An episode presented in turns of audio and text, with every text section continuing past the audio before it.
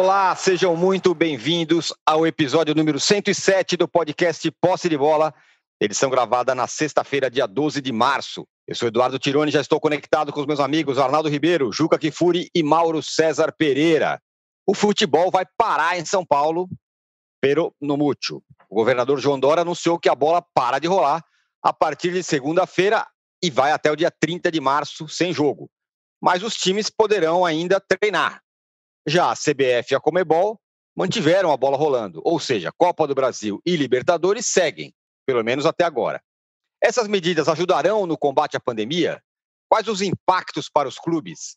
Esse será, claro, o tema do nosso primeiro bloco. E para quem tem pouco dinheiro em caixa, até que o São Paulo está se movimentando. Miranda chegou, o Gabriel Neves está na mira. Já o Palmeiras vai passeando, mesmo com o time reserva. Ontem venceu o São Caetano por 3 a 0. E o Lucas Lima, acredite, ganha pontos com a comissão técnica. O time venceu nessa quinta-feira, como eu falei, e enquanto isso, o Abel Ferreira viaja para Portugal. Isso tudo e o Corinthians também serão os temas do nosso segundo bloco. O Flamengo está negociando um dos seus zagueiros que subiram da base e a torcida ficou na bronca. Mas o clube, de, outra, de, por outro lado, precisa fazer caixa. O Natan vale mesmo toda essa gritaria da torcida contra, contra a venda? E no Vasco, reformulação geral, jogadores negociados, jogadores contratados, como é que vai ficar? E também tem Fla-Flu no fim de semana. Esses serão os temas do nosso terceiro bloco. Um recado importante, você que assiste a gravação do podcast pelo YouTube, não deixe de se inscrever no canal do All Sport. E você que escuta o podcast na sua plataforma predileta, não deixe de seguir o Posse de Bola.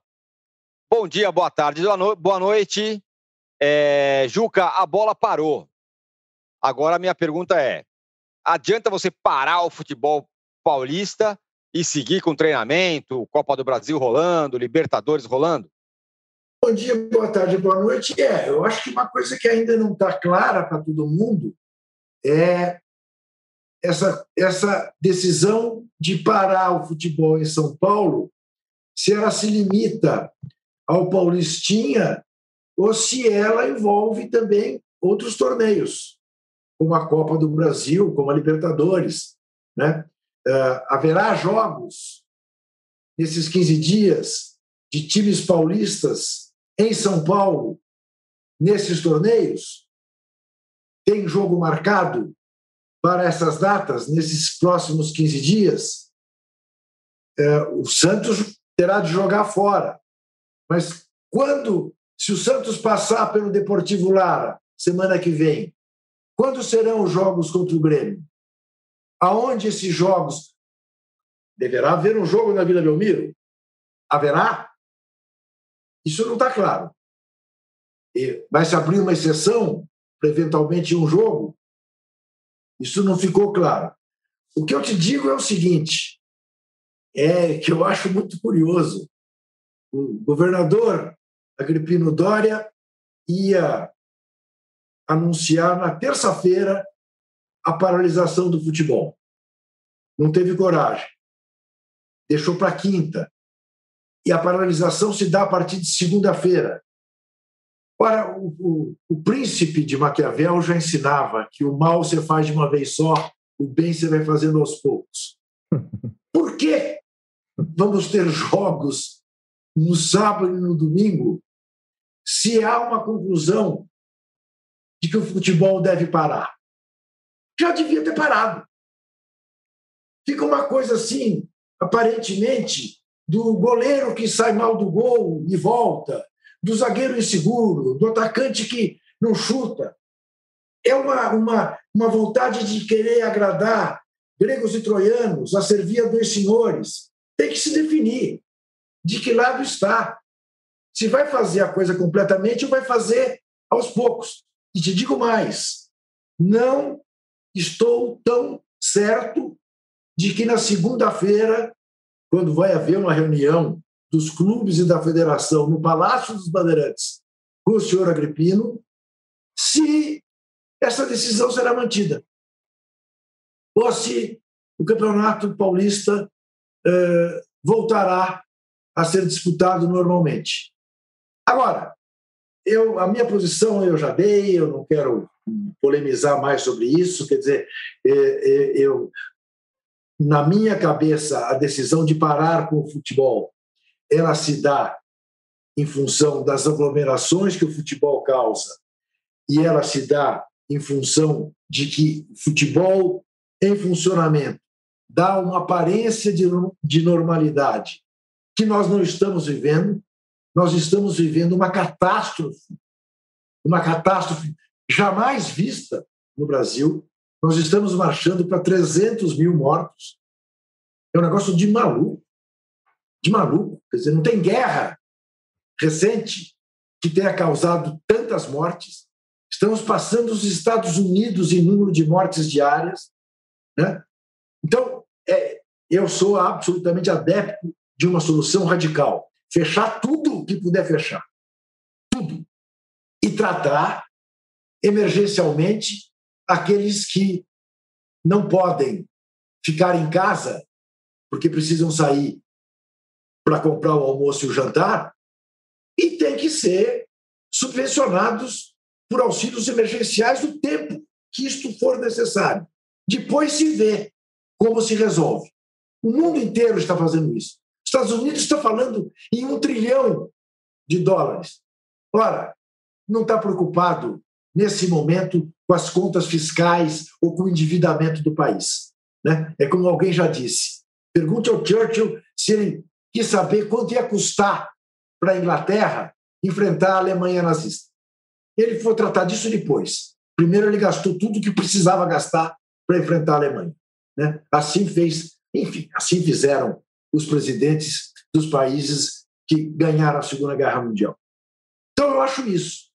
Ou você faz de uma vez ou você não faz. Essa coisa do vai, mas não vai, finge que vai, mas não vai, isso é bom para a ponta direita. Para governante, não. E eu quero ver se vai sustentar essa decisão. Não estou convencido de que vá. Gostaria que sustentasse, mas não estou convencido. Em torno disso tudo, muitas mentiras. Como disse, por exemplo, o deputado delegado Olim, né, que vem a ser presidente do Tribunal de Justiça Desportivo de São Paulo, que, aliás, é, é tradicionalmente é, é, hegemonizado por delegados de polícia, não sei porquê, embora suspeite do porquê, para que inquéritos contra a Federação Paulista, isso vem desde do Nabi, não um caminho. Ao dizer que jogador contaminado não entra no campo. Não é verdade. Acabamos de ver um caso. O Lucas Piton, do Corinthians, jogou o derby contra o Palmeiras na quarta-feira e na quinta de manhã fez o exame e deu positivo. Portanto, ele jogou com a Covid-19. Jogou infectado. Para quantos ele passou? Não sabemos. Essa medição é impossível. Essa medição ninguém é capaz de fazer. Então, é tal história. É, não somos, de fato, um país sério. Né? Quem sabe voltemos a ser. Né? Acenderam-se as luzes no começo dessa semana, né? razão pela qual visto hoje a camisa do Democracia Futebol Clube. Mas é isso. Essa é a minha opinião. Linda camisa, aliás, viu, Juca? É, você falou que não quer polemizar. O Mauro também nunca quer polemizar. É, mas aí eu quero perguntar para ele o que, que, vai ser mais provável, que também, claro, a opinião dele sobre parar ou não parar, mas é mais provável parar tudo ou que daqui a pouco, como disse o Juca, se ajeita aí, volta o Paulista? E, claro, queria saber sua opinião é, que você, eu já até já sei, mas é, as pessoas, nem todo mundo sabe, sobre essa questão da paralisação do futebol. Oh, falta o áudio do Maurão.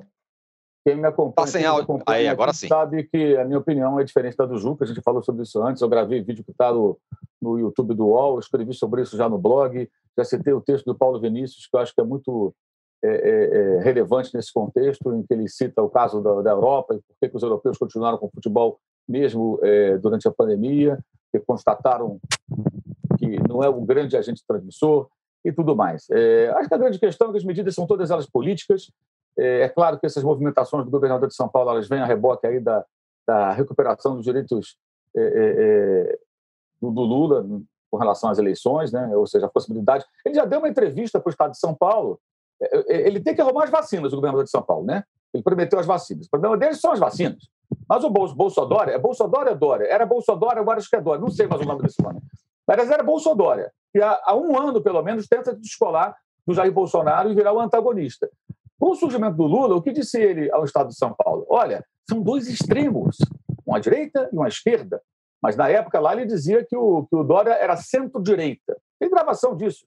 E um homem de bem, né? o, o Bolsonaro. É, e ele quer se estabelecer como quê? Como um mediador disso, como ponto central, como uma alternativa, uma terceira via, sei lá. Está o tempo todo mirando as urnas. Aliás, todos estão mirando as urnas.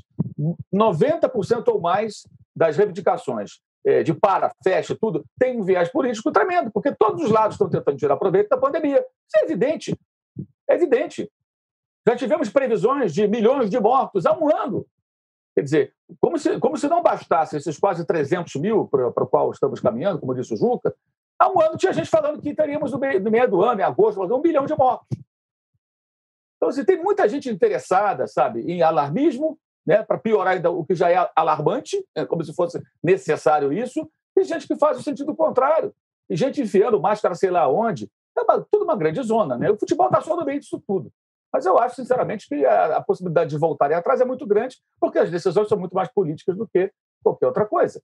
E se em algum momento o governador e seus pares, eh, se eles perceberem que eh, eh, flexibilizar e permitir o futebol é interessante, eles vão, vão, vão concordar com a continuação do futebol. O futebol está no meio desse, desse grande rolo.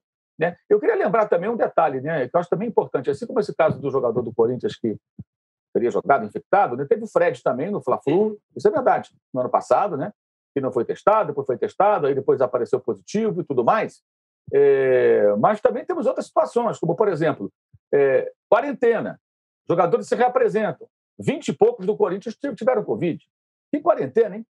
Que quarentena. Agora, essa semana, teve a situação também. Os jogadores estavam no resort. Muita gente questionou se deveriam estar viajando né, nesse contexto do Corinthians e depois do Palmeiras. Eu não tenho nada a ver com a vida deles mas houve essa discussão também.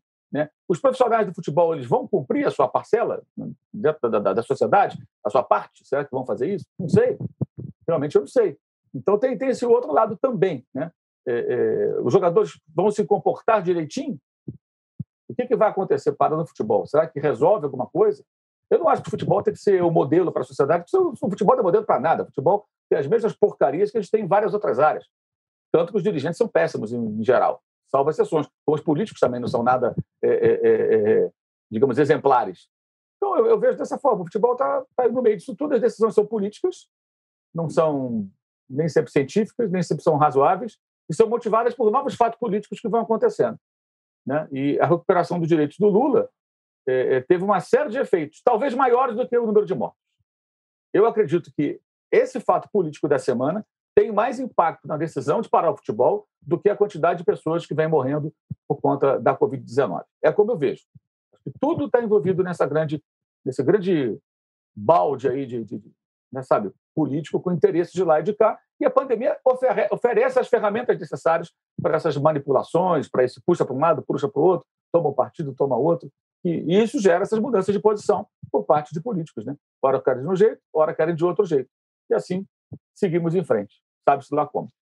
O Arnaldo, bom, olhando para dentro do futebol e para as questões práticas, então o futebol no São Paulo para entre o dia 15 e o dia 30. E é isso, claro, evidentemente vai ter um impacto gigantesco nos clubes. É, você que é um cara que sabe todas as tabelas e, e calendários, dá um panorama aí sobre o que isso significa, a paralisação do futebol em São Paulo nesse período.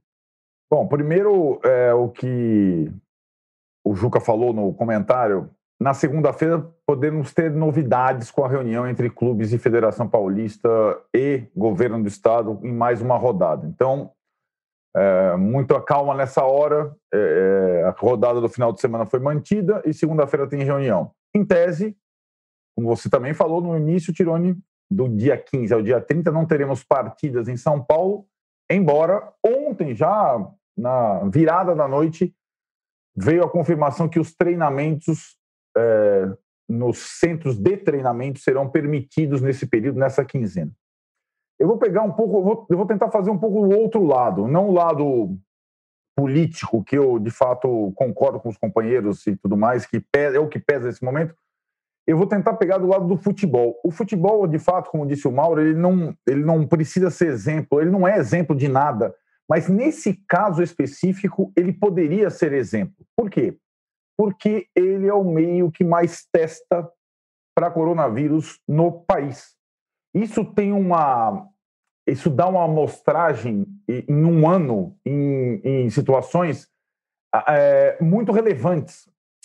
E, e o, o, Juca disse da questão do Lucas Piton em campo: o futebol tem condição, nos estudos nacionais e estaduais, de mostrar qual é o risco de contágio numa partida de futebol. Eles têm condição de fazer isso hoje, tem condição.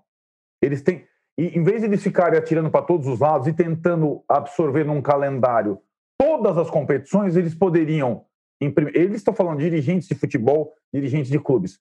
Primeiro, já imaginar que o calendário 2021 sofresse é, problemas e, e pensasse em alternativas. Diminuir datas estaduais, fazer a Copa do Brasil menor e não maior. Eles aumentaram a Copa do Brasil, cara. Aumentaram a Copa do Brasil, aumentaram datas da Copa do Brasil, falou em datas e eles mantiveram as datas do estadual. A promessa do presidente da Federação Paulista é que o estadual vai acabar na mesma data, no final de maio, para não invadir os outros torneios. E aí surge a possibilidade bizarra, que a gente não falou até agora aqui, do Paulistão ocorrer no Rio de Janeiro, em Minas Gerais, em Mato Grosso, onde as alianças políticas permitirem. E a gente pode ter o campeonato é, Mambembe fora do, do estado. Pode acontecer isso. Se na segunda-feira é, não acontecer algum entendimento entre governo e Federação Paulista e clubes, a alternativa emergencial é levar o estadual três rodadas dele para fora de São Paulo.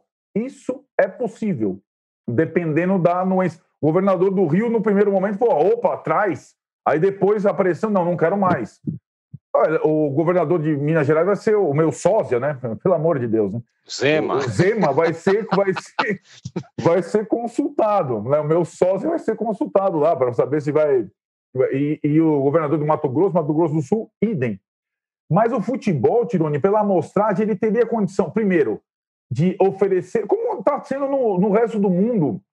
O Mauro falou da coluna do PVC, eu concordo adaptações estão ocorrendo em todos os lugares do mundo. A última Champions League aconteceu em turno único num país só. Esse é um exemplo. É, agora não está dando para jogar time inglês, não está dando para jogar fora, estão jogando em país neutro. Está tendo um monte de adaptação. E, de novo, é, lá, cientificamente, foi mostrado, e não teve essa grita toda, que o futebol não é um agente propagador do vírus. É, e o Brasil teria condição de fazer essa situação, mas não, mas as preocupações são outras. Eu entendo, como o Juca falou, eu entendo é, claramente o simbolismo da parada do futebol em São Paulo como se fosse o para tudo, mas a gente sabe que não é o para tudo. Aqui não teve lockdown em nenhum momento. É, não, vai, não vai ter nesse governo, é, Dória, em São Paulo, não vai ter.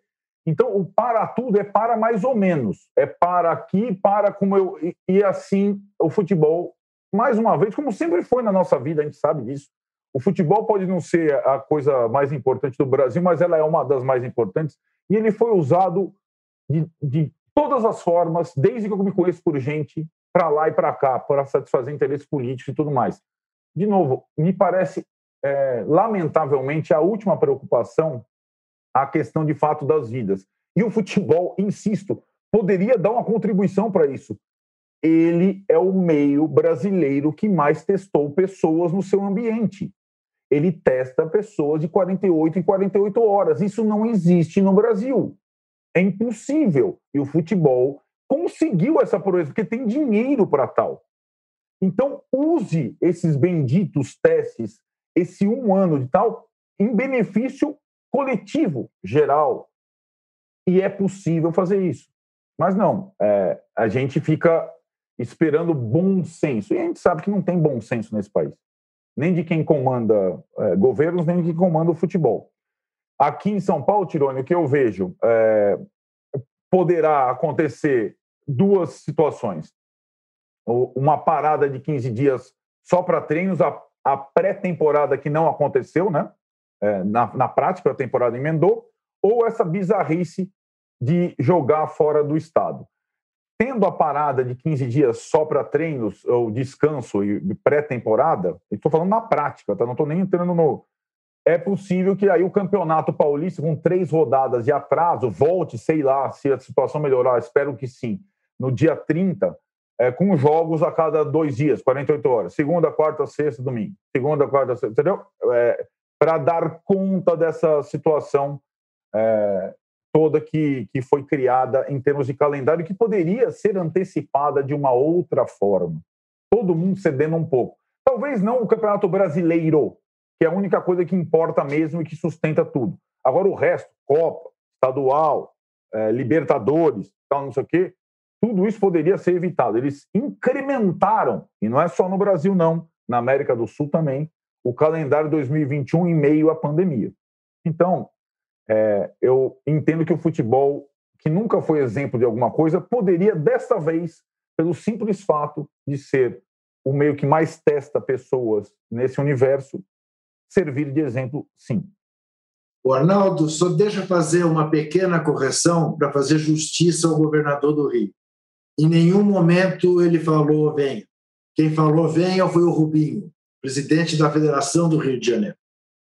O governador, assim que foi consultado, disse não. Mas correu, de fato, a informação de que ele tinha visto com bons olhos. Mas não é verdade. É, e vamos combinar que para o presidente da Federação Carioca é, atrair jogos de outros estados é como que um, uma plataforma para ele, né? Fala, tá vendo? Aqui o pessoal joga, aqui no meu estado as Isso. coisas funcionam, na minha federação tá todo mundo pode. Enfim, é, galera aqui tá dividida nas opiniões sobre futebol para ou futebol não para. Fala, Juca. Aliás, a sua opinião, âncora, nós não ouvimos ainda. eu digo, eu, eu, tô, eu tô mais é, inclinado para achar que é possível continuar o futebol desde que um, com, com os protocolos todos é, que vêm sendo tomados, que eu, que eu acho bons, na medida do possível. Eu acho que o futebol nem de longe é a nossa principal chaga e acho que é uma questão política que está sendo colocado agora. Vamos parar porque o futebol é um negócio muito grande. Se ele parar, ele, ele é, é uma, uma plataforma política interessante para. O que me dá o que me dá o direito a uma trajanada. Então Por vocês favor. três aqui sabem, vocês continuem o programa porque eu vou falar, eu não vou falar mais nada. E pronto. Ô, Juca, se, se, o, se, o, país fosse como nós quatro no, no, no, no debate, no entendimento, é. na empatia e não sei o quê, com o outro, a gente estaria em outro patamar, como diria tá o, o, Bruno, Bruno Henrique. Henrique do Flamengo. Né? A tá gente aqui discute, discorda e tal. Eu discordo do Mauro, você discorda do, do Arnaldo e tudo mais. Agora, tá tudo certo. Fala. Agora, o âncora, é, é, eu acho que a pauta que você apresentou dessa vez foi absolutamente perfeita, impecável. Mas antes da gente ir para o próximo tema, para o próximo bloco, eu quero dar uma pincelada num assunto que ontem eu me dividi depois de um delicioso primeiro tempo uh, de Palmeiras e São Caetano e que honestamente me preocupa. Eu não sei o que será do Cruzeiro. Eu não sei Rapaz. se alguém se dedicou a ver Cruzeiro e São Raimundo ontem em Roraima. Eu assisti uns pedaços. Foi um negócio horroroso. Que coisa! É, impressionante. Pouco, é, é, impressionante porque, é. Porque, porque não, se, se fosse se estivesse usando uma camisa que não fosse a do Cruzeiro, você não diria que Qual é, o time que, da que onde? Se, que, se, que se trata de um dos maiores clubes do futebol brasileiro. Você fala, não, esses, esses caras não, não, não são. Não são. É isso. impressionante. E isso, isso já acontecia na série, na série B. Eles tinham, eles tinham um mito lá também.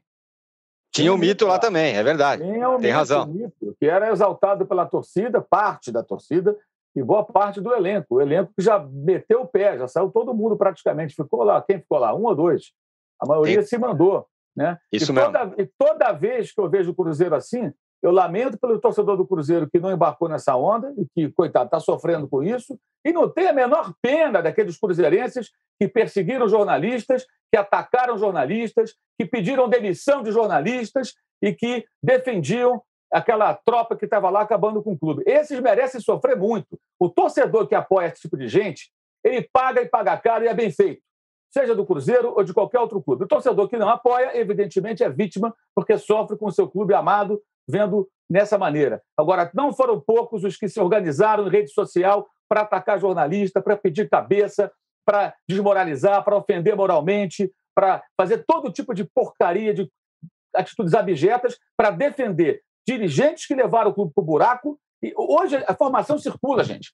Rede social, está tudo aí. Então, o torcedor é mais um, um, personagem ali passivo só assistindo, que no máximo vai para o estádio e vaia. Não, ele é ativo, ele está o tempo todo trabalhando de alguma maneira. Quantos jornalistas não falam o que pensam na televisão, na internet, no rádio, não escrevem o que acreditam, porque tem medo de rede social? Um monte deles. Não são poucos, não. Aqui não tem esse uhum. negócio, a gente sabe disso, mas vários companheiros não têm coragem. Pipocam, literalmente. Por quê? Porque as milícias, as milícias virtuais vão para cima. Todos os clubes as têm. E as do Cruzeiro foram muito ativas, muito ativas e trabalharam contra isso e pediram cabeça do jornalista, a mim, inclusive. A mim, inclusive, quando eu trabalhava na televisão. Então, esse pessoal tem que sofrer muito com o Cruzeiro. Mas, Mere, merece sofrer com o Cruzeiro, porque são desonestos, são torcedores que são pessoas desonestas, covardes, como esses dirigentes foram incompetentes, ou sei lá mais o quê, na frente do clube. Isso vale para todos os clubes. O camarada que gosta de um clube de futebol e quando algum jornalista ou um outro personagem, de repente alguém da oposição, com boas intenções, alerta: olha, estão levando o nosso clube para o buraco, e o cara não presta atenção e ainda persegue quem está só fazendo o seu trabalho, esse merece pagar caro. Não tenho nenhuma pena. Que sofram bastante com o Cruzeiro aqueles todos que fizeram o que fizeram lá atrás. Uma, problema deles. Os outros, lamento. Sinto muito. Sinto muito mesmo, de coração. Porque quem não participou disso está pagando um preço por algo é, é, no qual não, tem, não teve nenhuma responsabilidade no que está acontecendo. Fala, Juca. Não, eu só ia lembrar o seguinte: eu me divirto, porque, enfim, alguma coisa serve a gente envelhecer, né? Eh, você precisa ver os ataques que às vezes eu sofro de corintianos que eu sei que não têm 18 anos de idade, Sim. que tem no máximo 20, né? Que dizem que eu não sou corintiano, coisíssima nenhuma, que eu só sei falar mal do Corinthians, que isso, que aquilo, que aquilo outro. E eu penso comigo, não é que eu tenho de idade para ser avô deles. Eu tenho, eu tenho de fila, de jejum, que eles não sabem o que é. Não sabem o que é. Mais tempo do que eles têm de vida e suportando, e suportando, e ali, na geral, e viajando com o time, e tomando ônibus para Belo Horizonte, para o Rio de Janeiro.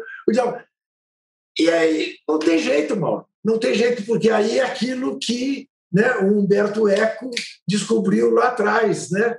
As redes sociais revelaram para nós o tamanho da idiotia que existe no mundo. Né? Perfeito. E é isso. Agora, eu, eu acho, eu acho importante pontuar isso, porque tem um outro, um outro clichêzão que já está fora de moda, que é o torcedor não tem culpa, o torcedor é, não merece. Isso é, não merece sim. sim. Esse torcedor merece. Claro. Vamos parar com essa claro. história. Isso era no passado. Hoje o torcedor, ó, os balanços dos clubes revelam boa parte, às vezes nem tanto, né? Mas, em geral, revelam o que está acontecendo. Hoje nós temos aí um César Grafietti, entre outros caras competentes, que vão lá para esmiuçar os balanços e a imprensa faz várias matérias e entrevistas. Então, se você quiser saber o que o está acontecendo com o seu clube na gestão, claro. você fica sabendo. Aliás, todo mundo tem hoje acesso à internet, tem um celular, tem um computador. Vai lá e lê, procura se informar. Ou se alguém alerta, vem cá, por que esse cara está falando isso? Será que estão sacaneando meu clube mesmo? Eu vou, vou, procurar saber. Você pode ser o cara mais limitado intelectualmente do mundo, mas se você fizer um pouquinho de força, você vai entender que estão sacaneando o teu clube, eventualmente até roubando o teu clube. Mas não, os caras preferem atacar quem está alertando. Então, esses têm culpa sim. O torcedor não é mais um personagem que fica mágico. Né? E, aí, e não estamos mais nos anos 70, né? Que não tinha balança, não tinha nada, essa época sim. do jejum do Corinthians. E quem sabia como é que o clube era administrado? Né? Mais recente ainda tivemos aquela história da renda que foi levada pelo Eurico Miranda na maleta. Isso, pô. isso, exatamente. Isso já foi agora nos anos 90. Exato. Então, acabou essa história. O torcedor ele tem, que, ele tem o seu papel. E esses torcedores, é que nem aquela história assim, ah, o, o, camarada vai lá e briga, quebra. Não são torcedores, são, são torcedores e são é, vândalos, eventualmente, são as duas Exato. coisas. O cara segue um time de futebol para lá e para cá, por quê? Só para brigar? Não, ele é torcedor. É, o torcedor não é um ser perfeito, gente. O torcedor tem todos os defeitos que qualquer um de nós, qualquer um de nós pode ter. E, nesse caso, torcedores que tiveram esse grave defeito de fechar os olhos e ainda perseguir quem tentava alertá-los, eles são corresponsáveis nessa tragédia do Cruzeiro e esses caras merecem sofrer muito com o Cruzeiro. Os outros, repito, não. Muito bem. O, é, Mauro, o Juca o falou. Mauro, Fala.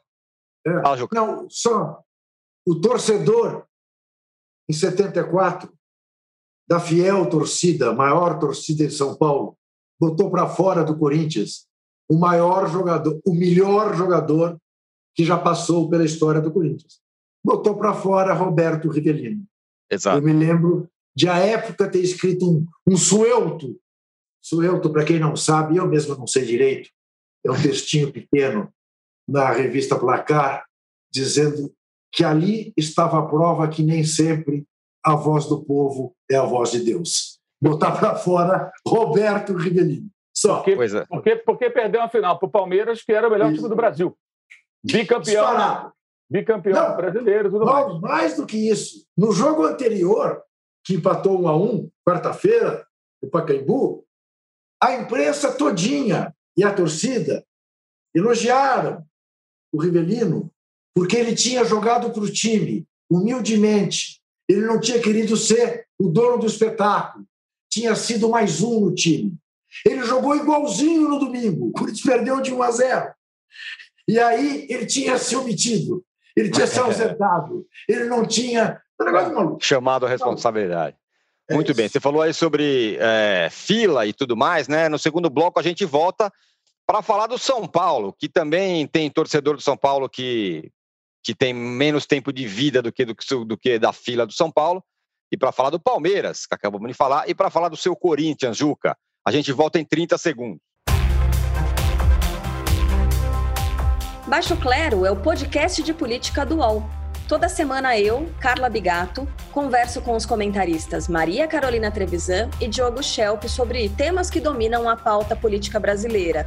Você pode ouvir o Baixo Clero e outros programas do UOL em uol.com.br podcasts, no YouTube e também nas principais plataformas de distribuição de podcasts. Estamos de volta para o segundo bloco do episódio 107 do podcast Posse de Bola.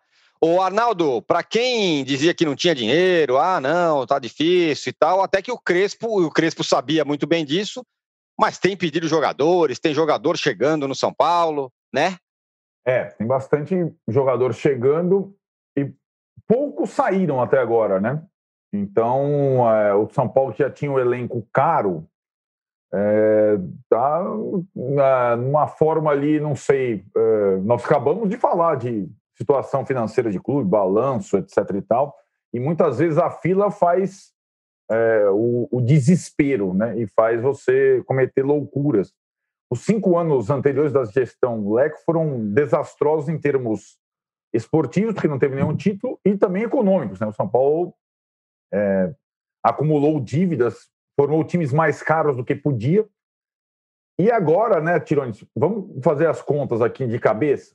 A comissão técnica do Crespo é muito mais cara do que a comissão técnica do Fernando Diniz. Aí eu vou fazer o parênteses. É muito melhor também, tudo bem.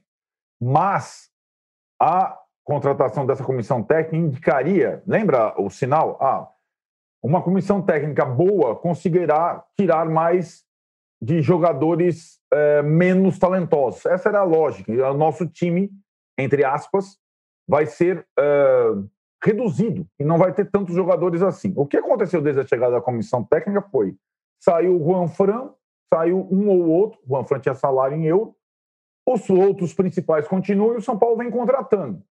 Ah, não investiu muito em nenhuma contratação. Em termos, a do Orejuela custou dinheiro.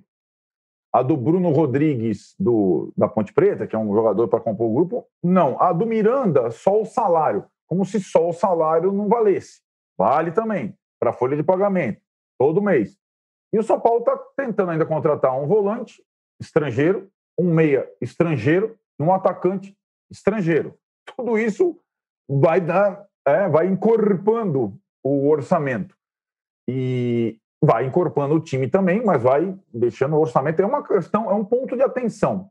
Sendo que as grandes estrelas, os maiores salários do São Paulo, do time do Diniz, em tese, não ficariam para essa, para essa nova era Crespo.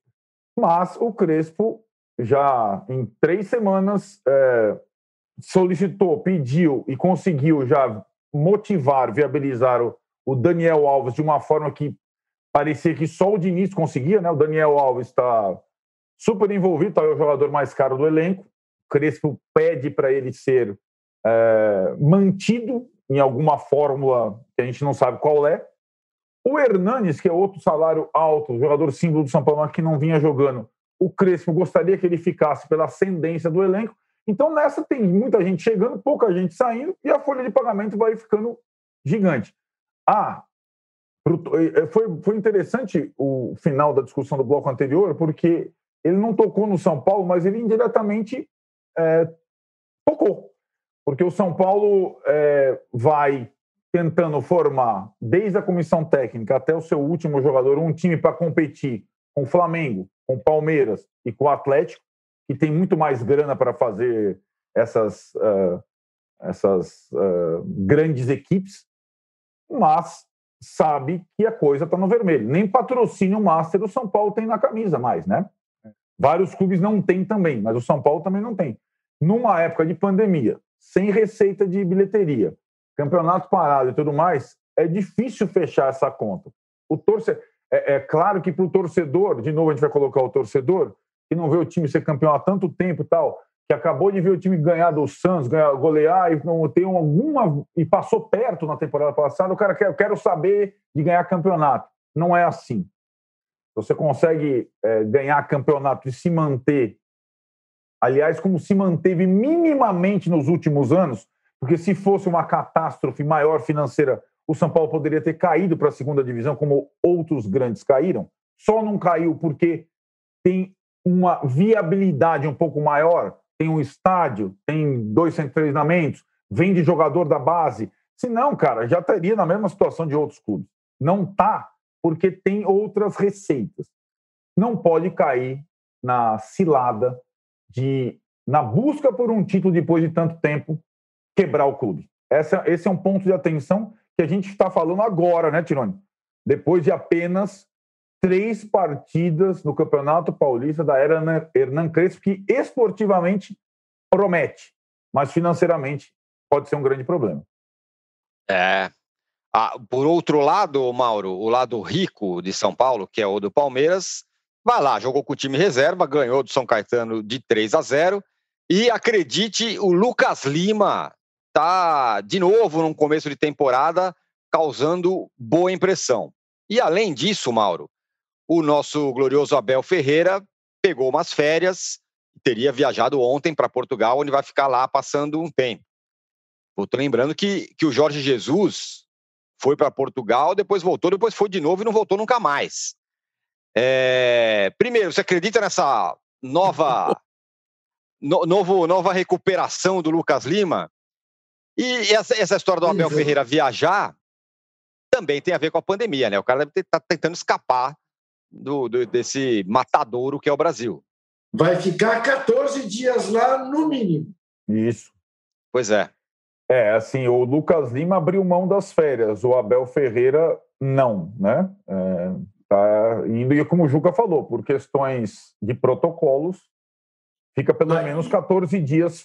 E sendo, é, que, e sendo que, digamos, o Lucas Lima aparentemente tem motivos para querer férias. O Abel Ferreira não. Pois é. Em, em, termo, em, termos, é, em termos de contrato de trabalho, permanência, no... sim, o Lucas Lima está emendando uma temporada inteira e teria direito às férias regulares. O Abel Ferreira não completou um ano de, de trabalho no país. Mas mesmo assim o Abel se mandou, Mauro. Você me perguntou do Lucas Lima, se eu acredito. Não. é... Isso. É, nas férias um... ou, ou, nas férias ou na reabilitação? Nas férias eu acreditaria, na reabilitação não. Não acredito. Cedo, né? Não acreditar. Jogar, jogou bem um jogo do Campeonato Paulista. Daí. Ah, beleza, parabéns aí, irmão. É, nada além disso. E agora, se o patrão dele concordou que ele tirasse esses dias aí, né, é uma questão do clube com o técnico. É. Né? Eles combinaram, ele está exercendo aquilo que. Não sei de que maneira se foi acertado, né? se lá na frente, olha, eu vou, assumo agora a bucha aqui, vou largar a Grécia, vou trabalhar, e mas eu quero, eu quero tirar férias aí em tal época, eu quero viajar a Portugal quando terminar a temporada no Brasil. Porque ele veio também, ele emendou a Grécia com, com o Brasil, né? Ele é. vinha trabalhando desde o começo da temporada europeia, no PAOK, né? Então, talvez ele tenha negociado isso. Agora, a questão é quando ele voltar, como é que vai ser, né? Quanto tempo vai, vai levar? Pra, vai para lá, tem quarentena, volta para cá, começa a trabalhar. Talvez o Andrei Lopes tenha que ficar um bom tempo aí tocando o time, né? Imagino, não sei se é ele que vai ficar tocando o time. Tem a tal da Supercopa do Brasil aí, dia 11, né? Contra o Flamengo, a priori, né? Dia 11 de abril. É, exato. Um mês, né? Praticamente um mês, um pouco menos. Então, tem, tem tudo isso nesse contexto aí do, do, do Abel Ferreira. Mas acho que é diferente do, do, da situação do Jesus. Né? O Jesus foi, voltou, aí ganhou o Campeonato Carioca e aí ele foi embora de vez. Quando veio o jatinho do presidente, do, presidente é. do Benfica. Renovou o contrato depois quis ir, quis ir embora. É, e certamente isso, isso, pode acontecer com qualquer um deles. Qualquer um desses gringos aí. Não, não é só o Jesus. Jesus foi embora, o Osório foi embora, o, o Rueda foi embora, o Balsa foi embora, né? Uhum. o Cudê foi embora. Sim. São Paulo agora. São Paulo, São Paulo foi embora. Quer dizer, todo técnico estrangeiro que estiver trabalhando aqui no Brasil, se surgir algo mais interessante, ele vai embora, claro. Lógico, é evidente, porque o futebol brasileiro não é, é o, o, não é o melhor mercado. Né? No caso do Cudê, por exemplo, ele foi grana. Foi a chance de trabalhar na Espanha e abriu uma porta no mercado europeu. Ele preferiu ir para lá. Treinar o Celta, que é um time que não, não briga por título, estava brigando na zona de rebaixamento naquela oportunidade e o Inter brigou pelo título até o final e era foi líder com ele por várias rodadas. Então, isso vai, vai acontecer. Agora, não sei se o Abel Ferreira já tem mercado lá para despertar interesse. Também não é o momento, né? O momento do mercado que talvez ele possa despertar interesse, o palmeirense, o torcedor venha se preocupar, seria mais adiante, metade do ano, né? quando a, temporada europeia estiver terminando e, e eles começarem a pensar na próxima. Mas agora, Juca, quem não tem essa, essa preocupação, Ih, será que o meu técnico estrangeiro vai embora, não sei o que lá, é o Corinthians, porque afinal tem um técnico brasileiro, o Mancini, e tem um jogo, pode não ter Campeonato Paulista, mas tem um jogo de Copa do Brasil aí, e o Corinthians vai ter que treinar, vai ter que jogar, a não ser que pare o futebol todo.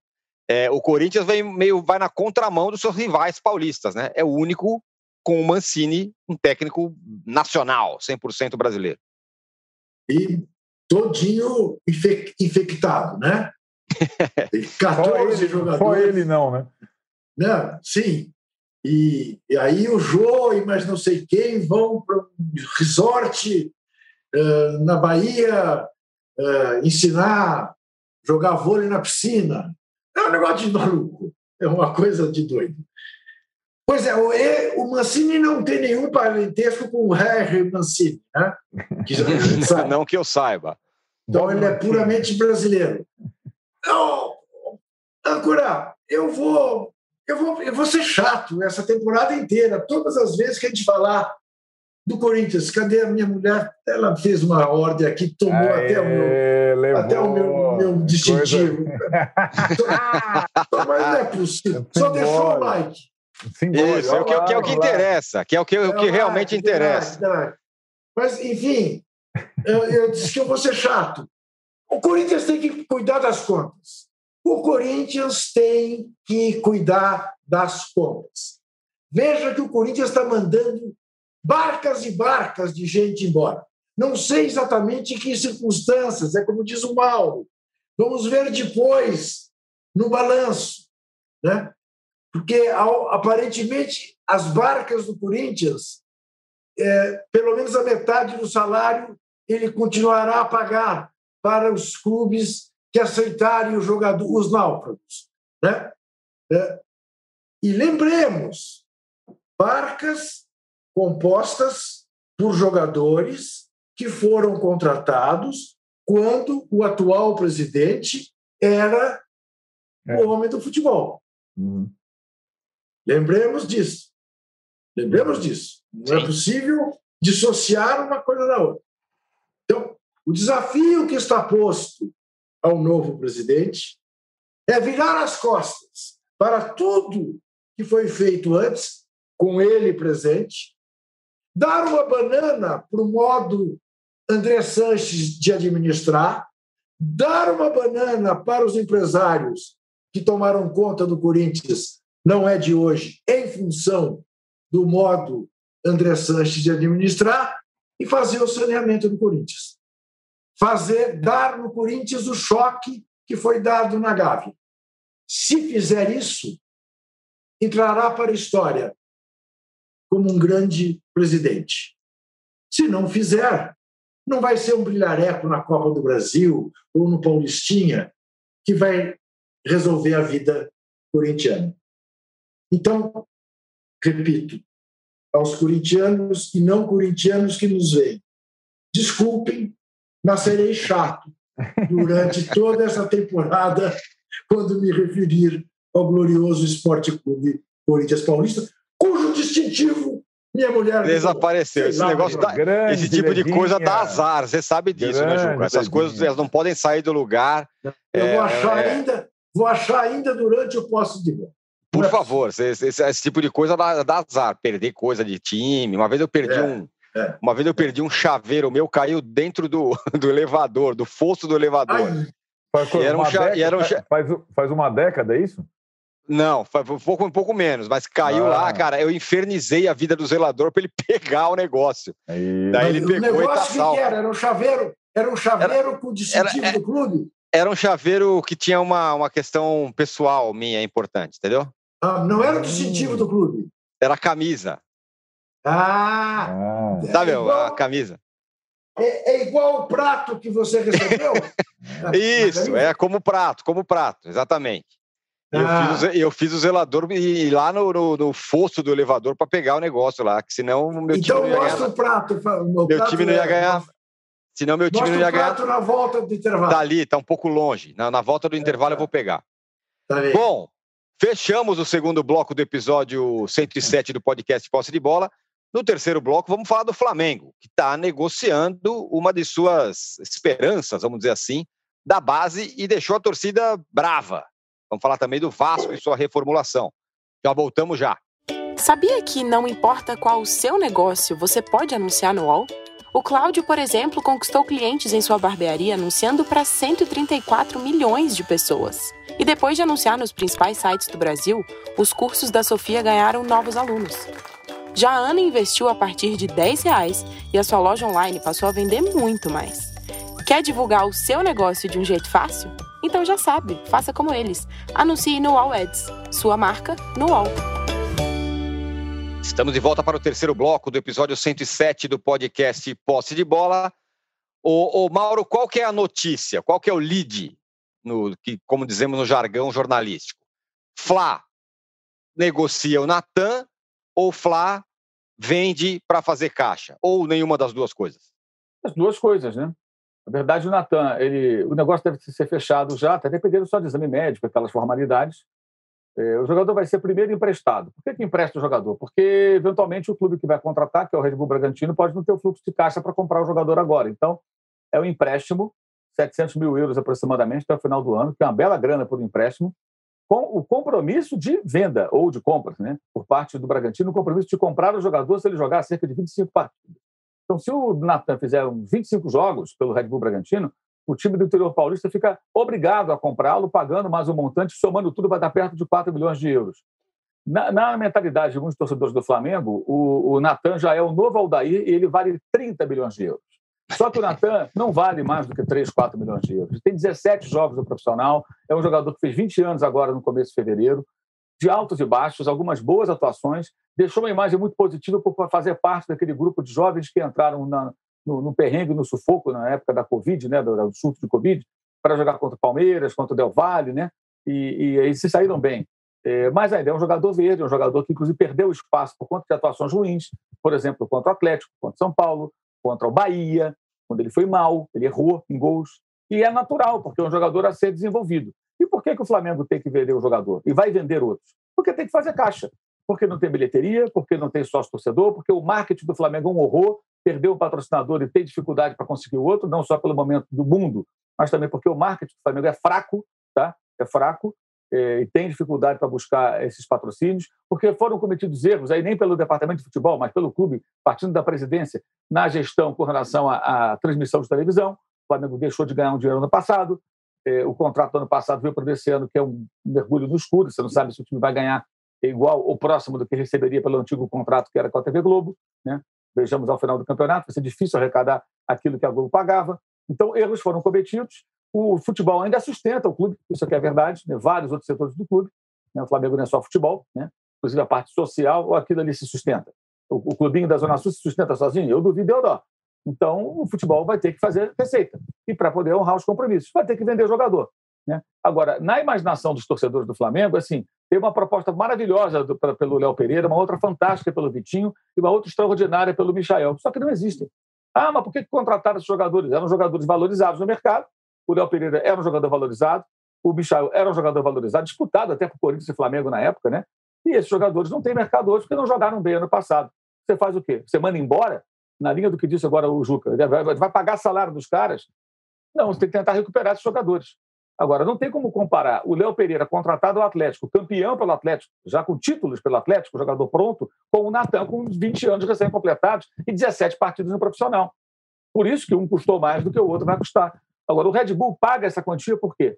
Eu acho que nesse momento da carreira é uma boa quantia. No futuro, só Deus sabe. Aí, aí é uma roleta, né? como a gente conversou ontem sobre isso. Aí é um, um mergulho no escuro. Ninguém sabe o jogador vai virar. O Ronaldo Volante, que acabou de voltar de empréstimo ao Bahia, era o novo Casemiro para a torcida do Flamengo no Twitter. Sabe? Não, esse Ronaldo é extraordinário. Já foi para o Atlético Goianiense, foi para o Bahia, foi devolvido pelo Bahia, tem um contrato até o meio do ano. O Flamengo parece que não tem interesse em prorrogá-lo, vai ficar livre no mercado.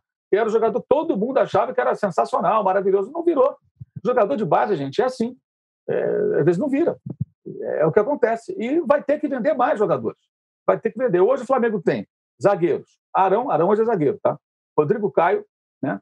Gustavo Henrique, Léo Pereira e o Bruno Viana, que veio agora emprestado do, do, do Braga, que é um jogador pronto, é um jogador maduro. O Natan é um jogador em formação. O Red Bull Bragantino contrata atletas assim para desenvolver. É a política do clube, com o dinheiro da multinacional. Alejandro do Atlético, o Arthur do Palmeiras, o Elinho do São Paulo né, e outros tantos que eles vão contratando por aí em times grandes, clubes grandes, vão lá e contratam.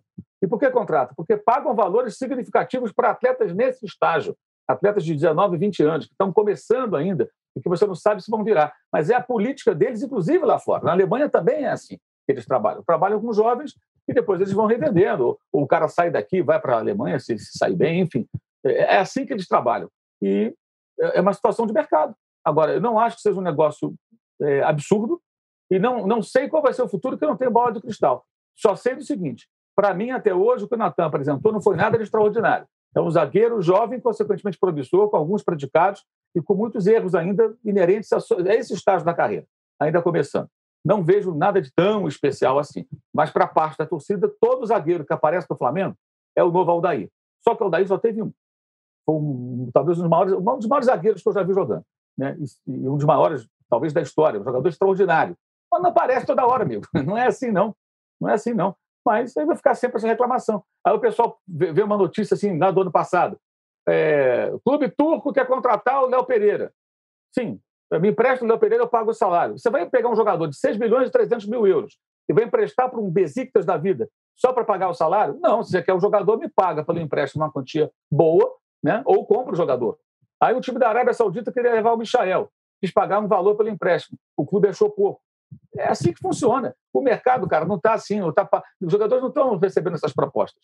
Agora, o Flamengo contratou bem em 2019, acertou, né? as contratações deram muito retorno, e em 2020 contratou jogadores que não deram certo. Mas Léo Pereira e Michael, a pedido de quem? Do Jorge Jesus, que a mesma torcida quer de volta de qualquer maneira. Ele deixou os jogadores do Flamengo. Ele pediu esses jogadores. Eu quero o Del Pereira, zagueiro canhoto, joga pelo lado ali e tal, um, para emular o Pablo Mari, que estava sendo vendido para o Arsenal. Ah, eu quero o Michael comigo, ele vai jogar, eu quero um jogador de velocidade, drible. Contrataram o jogador. São digitais do português, que renovou o contrato e foi embora porque quis. Direito dele, sempre digo isso. O cara vai para onde ele quiser. Né? Rescinde o contrato, paga a multa, vai embora. Mas ele pediu esses jogadores. Então, a gente tem que entender bem o contexto né? porque é muito fácil ficar falando, ah, e não é uma defesa dos dirigentes, não, muito pelo contrário, acabei de citar aqui vários erros cometidos é. por essa gestão. mas vai ter que vender mais jogadores e é melhor vender os garotos do que começar a dever de novo. Não pode ficar devendo de novo. E se tiver que vender um Gerson, um Everton Ribeiro, um Arrascaeta, tem que vender também. Porque não, não há condição de você ficar sem público, com menos sócio torcedor e, e, e só contratando jogador. Não vai ter como. É, manter o time, no, o clube nos trilhos das finanças é, tem que ser prioridade. Tem que perder um jogador importante ou um jovem promissor, paciência. É um risco que vai ter que se correr e, e eu acho que o Flamengo tem que correr esse risco. Fala, Juca. Não, eu ia só pontuar numa questão. Uh, duas contratações que qualquer outro treinador também recomendaria, qualquer outro dirigente faria, qualquer torcedor, tendo visto o que fez Léo Pereira no Atlético Paranaense, o que fez Michael no Goiás na temporada, recomendaria. Esses são riscos que você corre quando você contrata jogadores de times que não têm o peso que tem o Flamengo. Jogo, é do jogo. E aí, para que não diga, ah, mas quando é do clube dos outros, você passa o pano. Quando é do Corinthians, você diz que contrataram tudo errado. É, no caso é. Eu, por exemplo, no Corinthians, teria contratado o Cantilho. Não deu certo. Mas eu compreendo a contratação do Cantilho. Eu não compreendo a do Luan que há dois anos não jogava nada no Grêmio. Eu não compreendo a do Otero, a do Casares. Eu não compreendo. Essas eu não compreendo. A do Léo Natel, a do Jonathan Cafu, a do Davó. Essas eu não compreendo. Essas eu não compreendo. Está feita a distinção? Sim. Tá, está com, a, tá com a lista. Ô, âncora, Oi. Você, aliás, vou dizer uma coisa: só o Mauro e eu enfim, somos homens de televisão desde o início das nossas carreiras. Começamos em 2012, 2013, somos ah. jovens ainda. Falamos com o nosso internauta, olhando para o internauta. Porque o senhor Arnaldo, olha lá, olha, eu sempre fico pensando, o que será que tem na casa do Arnaldo de tão bonito que ele fica. E você também, se fica falando, eu mostrei que eu já tinha readquirido o distintivo é, achou... e você não notou. não reparei, desculpa, você tem toda razão. Não. não reparei, embora o tempo todo eu estou olhando para você aqui Sim. no nosso, no nosso podcast. Inclusive, quando você, você aperta, o, a, quando você mostra o negocinho do like, aí eu, eu imediatamente eu dou o meu like aqui. Gostaria você que note, vocês todos fizessem isso. Você note que eu estou hoje numa manhã desatrajando. tá, tá verdade. O, o Arnaldo. O, o, é... o, Ancora, oh, fala, fala, fala. Só, só, um detalhe que eu queria ressaltar, até porque teve um camarada que falou assim no Twitter: você está defendendo o Rogério Senna de novo. O Rogério Senna não decide isso, irmão. Quem decide é a diretoria. E vai vender todos os garotos da base se tiver proposta, sem exceção. E se o Ceni falar, ah, não vende o PP porque eu gosto do PP, vão vender. Ah, não vende o João Gomes porque eu gosto, vão vender. Não é o técnico que vai falar, que dá a palavra final, é a diretoria que está vendendo. A decisão é deles, não é do técnico, não. O técnico não está com essa bola toda, não. É, boa.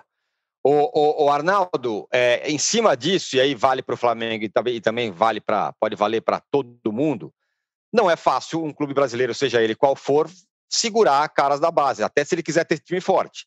O que o Flamengo faz é nada menos do que abrir mão de um cara da base que pode ser um bom jogador, mas ninguém sabe, para poder manter o elenco fortíssimo que tem. Talvez a exceção nesse negócio seja o Palmeiras nesse momento, mas daqui a pouco que aparecer é, é, proposta para esses caras bons da base, o Menino, o Veron, o Patrick de Paula, esses caras podem ir embora, como foi o Gabriel Jesus, por exemplo. E isso vale para todo mundo, né? Vale, vale para todos os clubes. É, é, é como os clubes brasileiros são, são montados, né? os times. É, você vê como é. Eu acho que essa, essa lógica é, não, não vai ser quebrada em, em num curto espaço de tempo. E o Gabriel Jesus talvez seja até uma exceção, Tironi, porque assim, quando você consegue que o garoto jogue pelo menos uma temporada, duas, conquiste um título tal, e depois saia, aí já é um lucro literal, né? Você teve o resultado esportivo e financeiro. Normalmente os caras saem antes disso, né? Como antes de ter o resultado esportivo, de ter uma temporada. Às vezes, o Juca falou isso na, na conversa passada, às vezes o Grêmio que vinha sendo um modelo disso, ele conseguia que o garoto ficasse pelo menos um ou dois campeonatos antes de ser vendido, é, Arthur, Pedro Rocha, é, Cebolinha, agora o PP. Você vê, às vezes, o, o jogador já na, na, na, iminência de sair tem uma queda brusca de rendimento. Porque tem esse lado também que a gente poucas vezes aborda, né? É, a, a, vontade do jogador sair, a, a, a, perspectiva. Não é o caso do Natan, que está indo para o Bragantino. O Bragantino é uma coisa, é, é, como se fosse um clube europeu no Brasil hoje. Na, na prática é isso. Ele só contrata, porque tem bala, jogador de até uma certa idade com perspectiva de crescimento é, e de lucro lá na frente. Então o Bragantino é uma, uma, uma exceção e, como disse o Mauro, já pegou jogador de todos os times possíveis. É isso que, infelizmente, acontece. Digamos, se você quiser restringir só o Flamengo, foi vendendo Vinícius Júnior, Renier, jogadores Paquetá. Paquetá. Paquetá ainda jogou um pouco mais, né? Uhum. Mas foi logo também. Foi só assim que o Flamengo fez o time e formou o time que o Jorge Jesus levou ao time ao ti, aos títulos todos. Foi assim, né? Vendendo promessas da base que o São Paulo lá no início lá foi conseguiu o tricampeonato paulista, etc. E tal. É normalmente assim. Se é o ideal, eu acho que não é o ideal, mas é a realidade. Não existem outras receitas no futebol brasileiro. Não existem outras receitas no Brasil. Que time, ou tem o mecenas, não tem empresa que patrocina o futebol, você percebeu? Empresa que patrocina o futebol hoje são só de um segmento praticamente. Não tem dinheiro, não tem bilheteria, como o Mauro falou, na época da pandemia. A única coisa que existe em termos de perspectiva de rentabilidade é vender jovem jogador. Lamentavelmente é assim. Há muito tempo e hoje ainda mais. E hoje a característica é que esses caras saem muito cedo mesmo, porque a Europa, os clubes que também estão passando por crises lá, contratam o jogador na perspectiva de ele vingar, né? como foi o caso do Vinícius Júnior, como foi o caso do Rodrigo, caras que saem o Renier, que saem daqui não prontos, literalmente não prontos. São apostas. Eles também fazem apostas, né? E acho que o jogador brasileiro hoje que passou dos 23 anos, ele deixa de ser atrativo para o mercado europeu. Então, é, ou você vende antes de ele, de fato, vingar no time profissional, é, e mesmo assim, correndo o risco de não ser um valor tão acachapante assim, ou você não vende. Não tem outra alternativa. Agora, é, essa, estamos falando da realidade do Flamengo, né? Um dos clubes mais ricos do Brasil, pode abrir mão do seu, do seu cara da base, tem uma base forte, revelando jogador toda hora. É, agora, quando você vai olhar para o rival, Mauro, o Vasco, está fazendo uma reformulação geral. Negociou o goleiro, está trazendo jogadores, está tentando se reestruturar de alguma forma. Você acha que o caminho é para o Vasco, não tem outro, é por aí? Dúvida, reduzir custos e tentar ter um time de Série B competitivo, né? Não tem outra saída, né? É, agora faz algumas apostas, alguns jogadores já meio desgastados aí, que de repente não, não sei se vão dar o retorno que o Vasco precisa, mas o Vasco não tem muita opção. Acabou de emprestar o goleiro, né? O Fernando Miguel para o Atlético Goianiense. Isso. Vai trabalhar com seus goleiros lá da base, jogadores mais jovens. É uma uma clara aí, eh, redução de, de, de, folha de pagamento também, né? certamente o goleiro é mais caro do que é, os goleiros que ficaram no Vasco, mas não tem para onde correr. A situação do Vasco é, muito, é desesperadora, né? porque já era terrível, com rebaixamento pior ainda, e rebaixamento na pandemia, olha, olha, olha que situação. E é o quarto rebaixamento, você não conta nem com aquela solidariedade natural do torcedor em sua plenitude, porque o torcedor já está muito machucado. Então o Vasco não tem muita, muita saída, não tem muito para onde correr, é, acho até que esses resultados iniciais do Campeonato Carioca não são tão relevantes assim, porque estão jogando os garotos, é, é um começo. O Marcelo Cabo, que chegou, estava observando no primeiro jogo, vendo o time jogar, é, até de observar e ver quem ele pode aproveitar. E, lógico, é um técnico que tem um entendimento do que é esse mercado de Série B, porque trabalha já há algum tempo nessa, nessa, nessa área, né? Imagino que ele tem um olhar mais atento para jogadores é, acessíveis é. para o Vasco que possam ser adequados para o time que o Vasco tem que montar. Tem que ser um time de Série B e competitivo.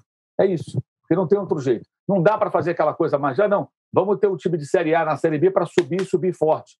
Não dá mais para fazer isso. Nesse ano, menos ainda. Nesse momento, é impossível.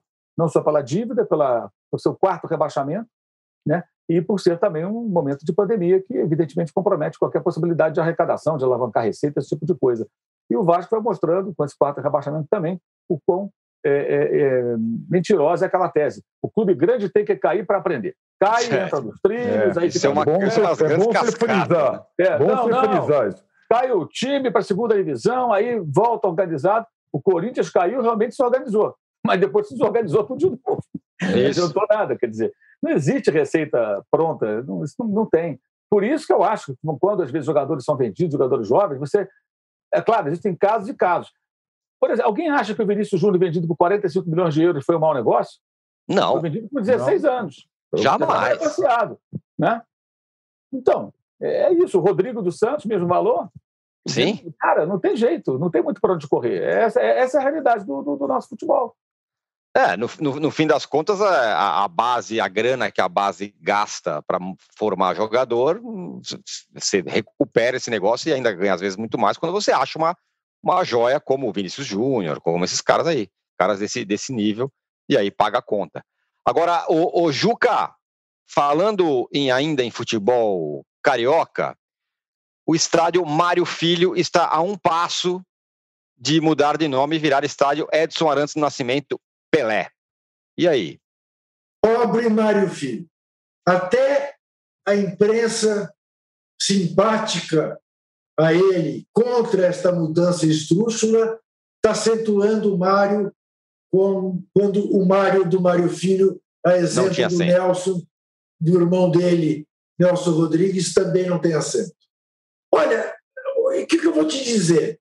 Da mesma maneira que eu me insurgi quando vi é, uma proposta para trocar o nome do estádio Rei Pelé para Rainha Marta, embora a Rainha Marta mereça todas as homenagens e seja lagoana, uh, e o Rei Pelé seja mineiro, mas eu acho que a homenagem para uma não pode significar ou não deve significar deshomenagear o outro.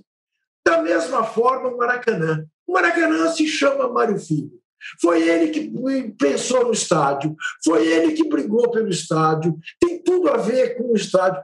Deixa, não ponha, deixa o Pelé em paz, não ponha o Pelé nisso, faça outra homenagem, faça junto da estátua do Bellini uma estátua para o Rei Pelé no Maracanã, mas deixa quieto.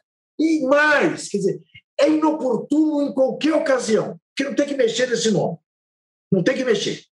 Né? Mas, nesse momento, Há vereadores no Rio de Janeiro, com o Rio sendo devastado, como está sendo o Rio, e trocar o nome do Maracanã.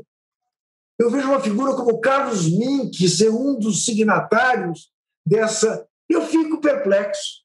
Perplexo, âncora. Não tem mais do que inventar, eles fazem por gosto, para nos irritar, para nos dar assunto. Eu não sei. Para quê? Para que mexer nisso?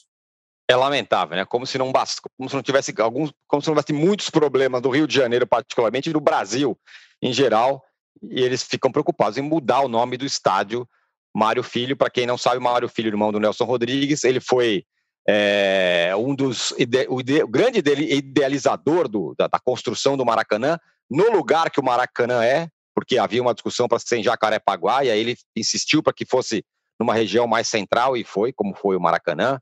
Ele criou a expressão Fla-Flu, por exemplo, é, sobre o clássico do, do, Rio de Janeiro. Ele foi um dos criadores, ou um cara que teve a ideia de fazer é, o carnaval ser um concurso com competição. Enfim, é um, é, foi o criador e dono do Jornal dos Esportes, do, criador de um outro Jornal dos Esportes e dono do Jornal dos Esportes.